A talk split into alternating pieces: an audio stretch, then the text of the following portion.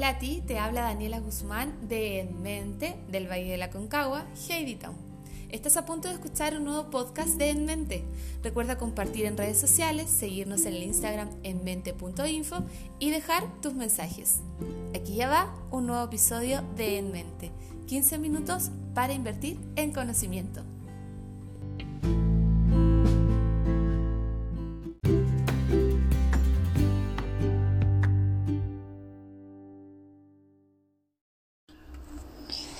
Ya, hoy día estamos casi en llegando ya a la semana de cuarentena en, Chile al menos y hemos decidido entonces hacer un podcast diferente que tiene que ver con compartir experiencias con otros profesionales y que no siempre esté hablando Daniela Guzmán. Así es que hoy día he decidido invitar a mi primera mi primera participante de los, de los podcasts compartidos que sería Ana Karina Espinosa. Ella es fonoaudióloga, yo creo que muchos de los que están escuchando la conocen es fonoaudióloga de la Universidad de Chile y se ha dedicado eh, por hartos años. ¿Cuántos años llevas trabajando en tartamudez, Ana Karina? Unos seis años más o menos. Seis años. Seis años ya dedicada entonces a lo que es la tartamudez. También es directora de Fluir Más y vicepresidenta de la Fundación Chilena Tartamudez. Eh, Fluir Más también está enfocado al abordaje clínico, pero también hacen investigación, reúnen más profesionales, ¿no es cierto? Sí, somos un grupo de profesionales en todo Chile. Ya, sí, porque he visto como en internet que de repente hay como personas con el logo de ustedes. Así que vamos a partir. Bienvenida a este podcast. Gracias por haber aceptado la invitación. Eh, este podcast ya cumplió, no, va a cumplir un año al aire, por así decirlo. En abril cumple un año. Y muchas gracias, eres la cuarta invitada, porque el año pasado igual tuvimos algunos problemas, no estábamos tan abiertos a las redes como a, la, a lo online. Entonces como que siempre lo hacía con, en directo. Pero ahora como que esto ya nos ha generado un desafío a, todo el país y ahora como que ya todos lo estamos teniendo que hacer de esta manera, así teletrabajo. Así que bueno, Ana, cuéntame, eh, partamos por lo primero. ¿Qué es la tartamudez? Porque hay muchos mitos, hay mucha gente que prefiere no llamarle tartamudez, por ejemplo, que les dice de otra manera. Cuéntame tú entonces qué es la tartamudez y cómo se define. Mira, primero que nada, muchas gracias por la invitación. Yo feliz de participar. Eh, creo que tu espacio es una ventana nueva de conocimiento que nos amplía a todos la mente, tanto a fonoaudiólogos como a cualquier otra persona que, que pueda escuchar tus podcasts podcast. Es una palabra compleja. sí, pero ya la voy a dominar de a poco. Eh, mira, la tartamudez la podríamos definir como un trastorno de la fluidez del habla que se caracteriza por ciertos signos primarios que son las trabas que aparecen al momento de hablar, es decir, interrupciones involuntarias del habla. Entre estas trabas podemos encontrar repeticiones de palabras de una sílaba, como por ejemplo me, me, me, me, me caí. Podemos encontrar también repeticiones de sílabas, como por ejemplo eh, voy a ir a comprar. Están las repeticiones de sonidos como em, tengo hambre. Y podemos encontrar prolongaciones de sonidos como siempre, alargándose algún sonido más de lo normal y con un poco de esfuerzo y los bloqueos, que es cuando estoy hablando y se interrumpe bruscamente el flujo de el habla. ¿Ya? Ahora, ¿qué es importante de la definición de tartamudez? Es que además de estos signos que uno ve en el niño o en una persona adulta que tartamudea, tenemos que considerar que estas características del habla interrumpida generan dificultades en la participación de la persona. Mm es decir, los limita ya sea eh, en el medio escolar, en el medio familiar, muchas veces en lo laboral.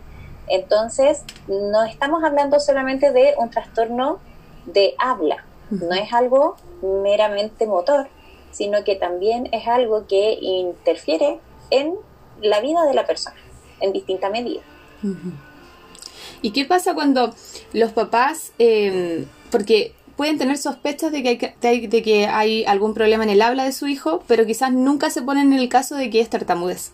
Entonces, ¿cuáles serían aquellos rasgos que los papás deberían observar y que deberían alertar a los papás para acudir a una terapia? Porque lo que sucede mucho en la clínica es que llegan los niños muy tarde. Eh, no sé, 12 años, 8 años y, y los papás llegan ya cuando en realidad es mucho más complejo trabajarlo, ¿no es cierto? Porque hay otras cosas asociadas. Claro. Eh, habitualmente la cultura general, no sé si es por desinformación, pero siempre ha existido esta idea de que hay que esperar para poder diagnosticar la mm. tartamudez. Eso se sabe actualmente que no es tan cierto, ya, en términos de que podemos realizar un diagnóstico temprano de la tartamudez cerca del inicio. Sin embargo, el pronóstico es el que nos va a complicar un poco como fonoaudiólogos, por ejemplo. Porque sabemos que la tartamudez aparece en el 5% de la población, pero persiste en el 1%. ¿Qué quiere decir esto? Que hay un 4% de niños que se recuperan naturalmente durante este primer periodo de aparición de la tartamudez.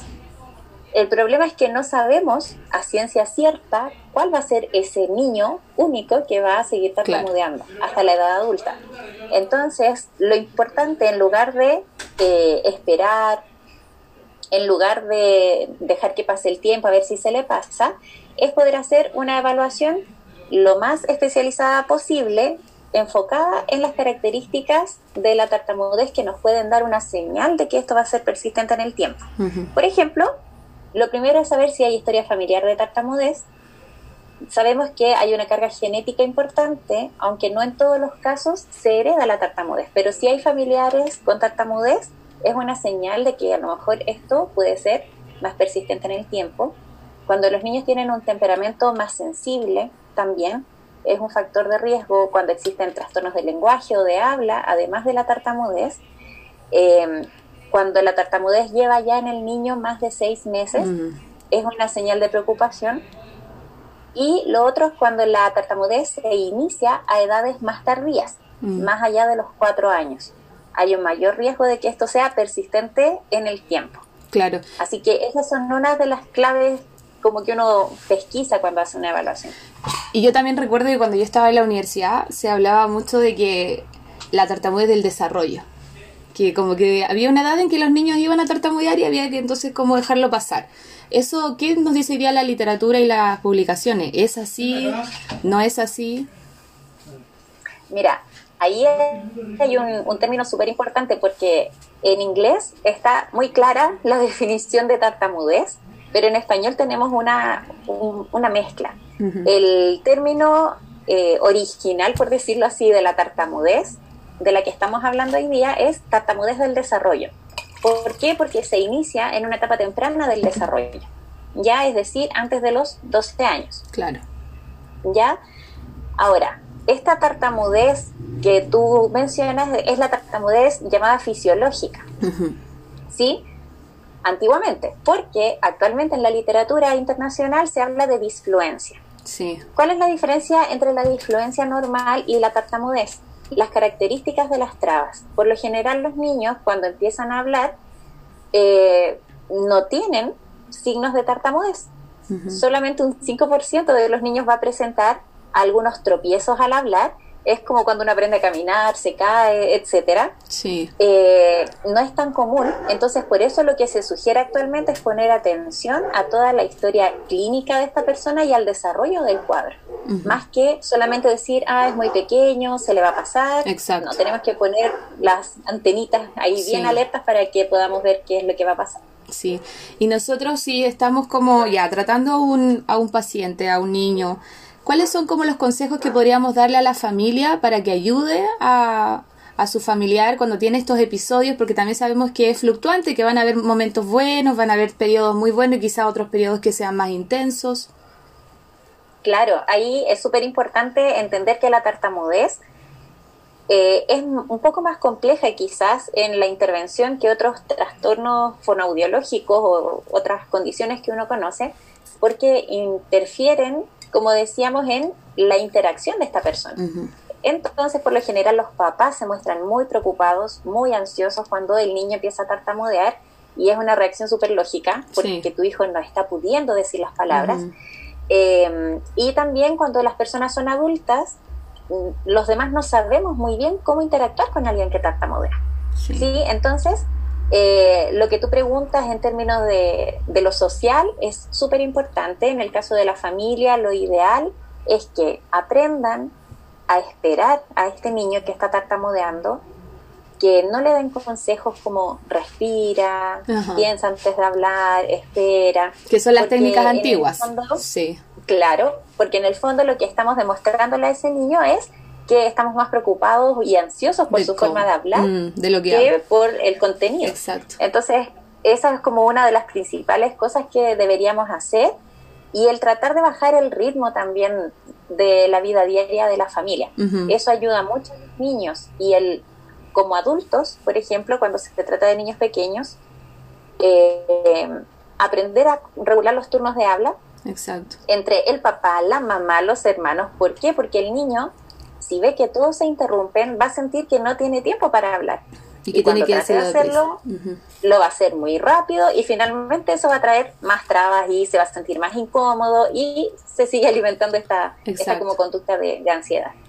Sí, ¿y cuáles podrían ser entonces los modelos que nosotros les tenemos que dar de habla a los familiares? Porque también nos pasa que de repente tenemos a este pacientito que tiene estas dificultades, pero escuchamos al papá y habla súper rápido, se tropieza o interrumpe, entonces igual hay que, hay que hacer un modelado con la familia. Claro, en las primeras etapas de la tartamudez, en la edad preescolar principalmente, el trabajo es absolutamente conjunto con la familia y con el niño. Se utilizan estrategias eh, de intervención directas con el niño, dependiendo obviamente de las características de la tartamudez, y también esta intervención indirecta de todo el medio. Es súper importante que puedan participar todos los cuidadores del niño, por ejemplo, y los hermanos también en la terapia, para que ellos aprendan a modelar su habla para que para todos sea cómoda. Es un aprendizaje de todos. La tartamudez no es algo aislado. Como afecta al sistema familiar, necesitamos que todos estemos eh, unidos para poder tratar esto y empezar a entender de una forma más sana la tartamudez y quitarle quizás el, el prejuicio tan negativo que, que tiene actualmente. Sí, y también han avanzado mucho el tema de cómo se organizan las terapias fonoaudiológicas que se hacían antes a lo que hacemos hoy día, o sea, hay, hay un mundo de diferencia en base también a todo lo que son las publicaciones, en lo que llega de otros países, porque antes era como respiración, coordinación fonorrespiratoria, como que se quedaba solamente en eso. Y por eso las estrategias eran tanto enfocadas como al, a lo que era respiratorio, pero y también mucho del no le diga que tiene un problema al hablar, como también esconderlo mucho.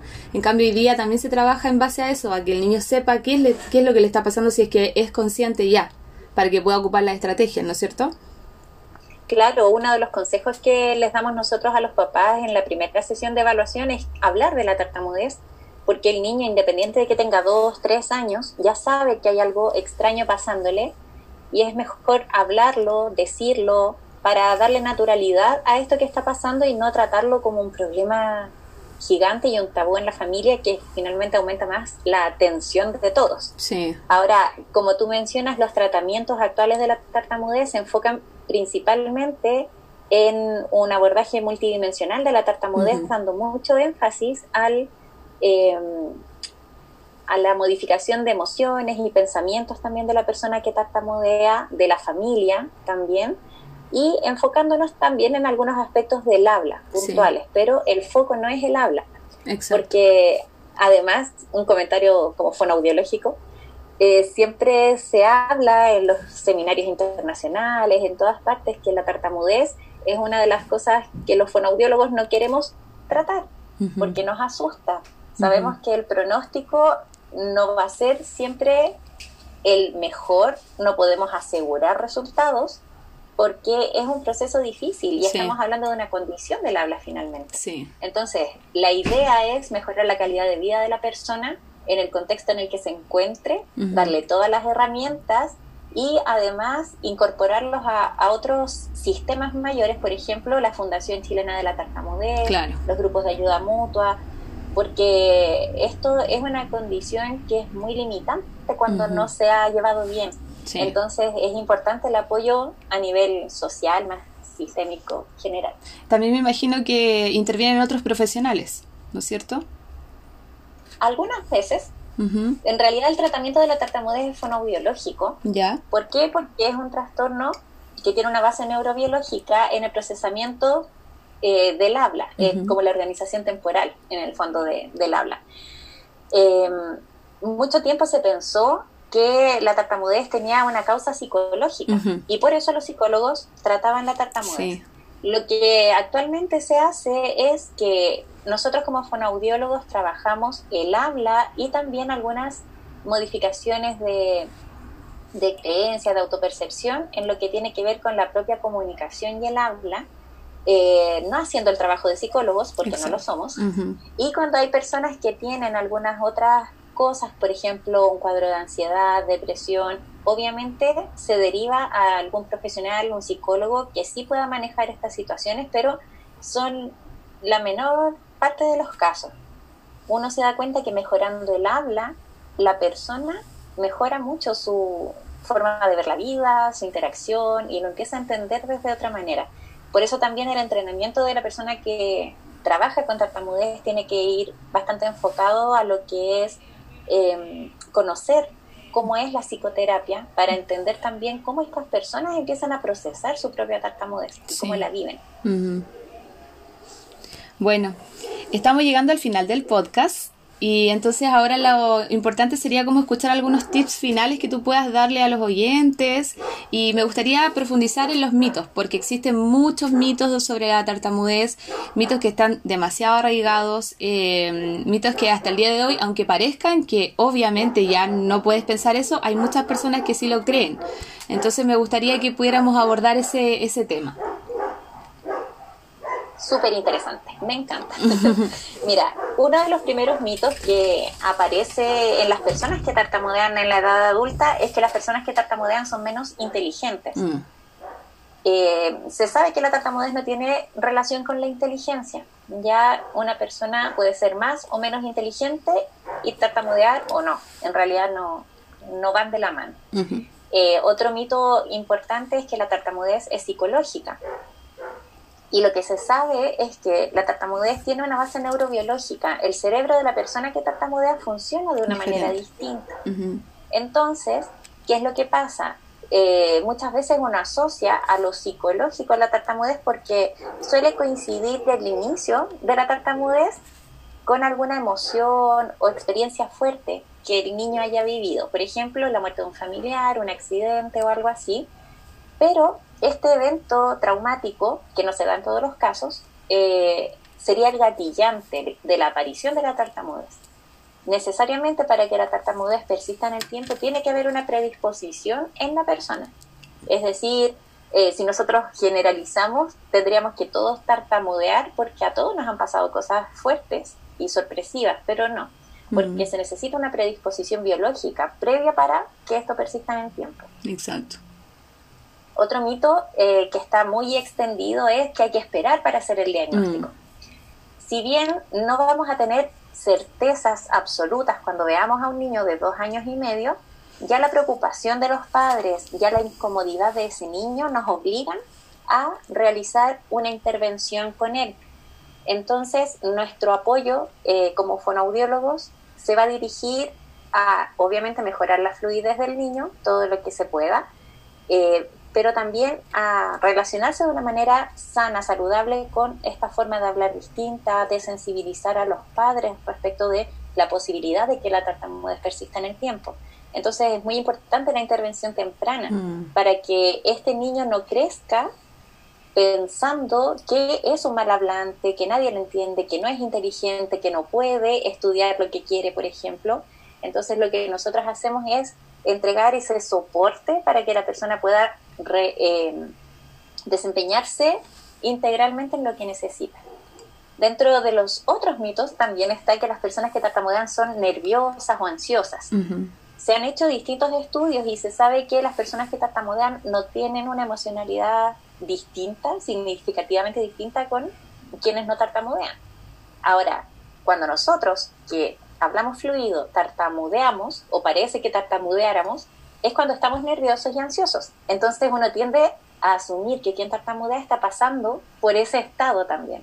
Pero no, los niños y los adultos que tartamudean pueden estar sentados viendo televisión en la casa y tartamudear igual. No tiene que ver directamente con la emoción. Ahora, sí la emoción influye en la tartamudez, pero no es la causa. Ya no es que el niño es nervioso y por eso tartamudea. Creo que esos son los principales mitos que siguen dando vueltas. sí. Eh, sí, a mí me interesa mucho el, el dejar como el último mensaje de derivar tempranamente es lo mejor que se puede hacer para mejorar la calidad de vida de la persona que tartamudea y de todo su entorno, cercano. Sí. Muchas gracias, Ana Karina. Antes de que termináramos, yo quería que pudieras mencionar cuál es la página de, de tu centro de Fluir Más, porque ahí ustedes capacitan a fonoaudiólogos, ¿no es cierto? También pueden, em, los papás pueden acceder a terapias con ustedes, tener una, una, lista o una red de contactos de qué fonoaudiólogo está en cada región. Entonces sería importante mencionarlo porque hay papás que escuchan el podcast, también hay fonoaudiólogos y, y saber dónde formarnos, que eso es súper importante en este país. Hay millones de cursos pero hay que tratar de buscar cursos que sepamos que tienen sustento bibliográfico bueno. Además, yo sé que tú fuiste a Irlanda, ¿estuviste también? Sí estuve en Irlanda, en Bélgica, y ahora ah. por esta contingencia no pude viajar a Inglaterra, pero próximamente voy a, espero poder hacerlo para traer más conocimientos y más. Claro, genial, porque esa es la idea, que si nos formamos, nos formemos en lugares donde de verdad sabemos que es formación de calidad. Así que cuéntame cuál es tu página, si tienen Instagram, Facebook, eh, grupo WhatsApp. Sí, tenemos de todo. Nuestra nuestra página de internet es www.fluirmas.cl. Em, también tenemos Instagram, no me lo sé perfecto porque no soy muy de redes sociales, no las administro yo, pero también está Fluir Más, ¿Ya? Eh, Fluir Más Chile. También tenemos Facebook, nos pueden encontrar por el nombre también Fluir Más, abordaje clínico de la tartamudez. Eh, y además aprovecho este espacio de contarle a toda la gente que tartamudea, a los fonoaudiólogos igual, que existe la Fundación Chilena de la Tartamudez, la creamos recién en diciembre del año pasado, eh, y ahí también ustedes pueden encontrar información dirigida a las personas que tartamudean y sus familias principalmente, pero también tenemos alguna información para profesionales. Genial. Y la, la página de la fundación es www.somostartamudez.cl. Genial. ¿Y, tienes algún curso? ¿Tienes algún curso ahora que, que online o ustedes solamente hacen cursos presenciales?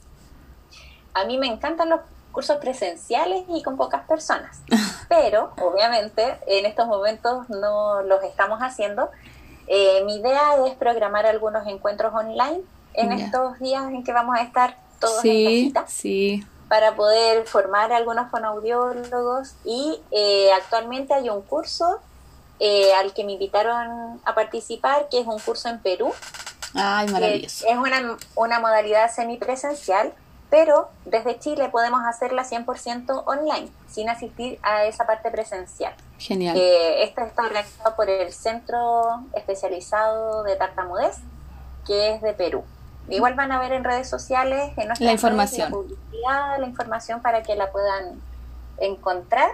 Y obviamente vamos a ir avisando todas las novedades que tengamos en Fluir Más. En todo Chile se están armando nuevos GAM también de la Fundación Así que hay un desarrollo muy grande de la tartamudez. Esperemos que se sumen tanto sí. audiólogos que les interesa el área como otras personas que están viviendo la tartamudez. Bueno, un dato curioso es que yo fui a un curso tuyo hace harto tiempo atrás. Ah, oh, sí. muy bien. Sí, sí, sí, sí, sí. Fui ahí una alumna ahí porque me, me gusta también mucho el área de la tartamudez. Así que bueno, muchas gracias. Apasionante. Sí, sí, muchas gracias. Muchas gracias por, por entregar tus conocimientos, por ser tan bondadosa con ellos y acá poder conversarlos, eh, por haber aceptado mi invitación. Ya, porque... gracias a ti, Sí, porque muchas gracias por tu tiempo y, y eso, muchas gracias. Vamos a dar fin a este podcast. Esperamos que nos sigan escuchando en otra oportunidad y con otros invitados. Adiós.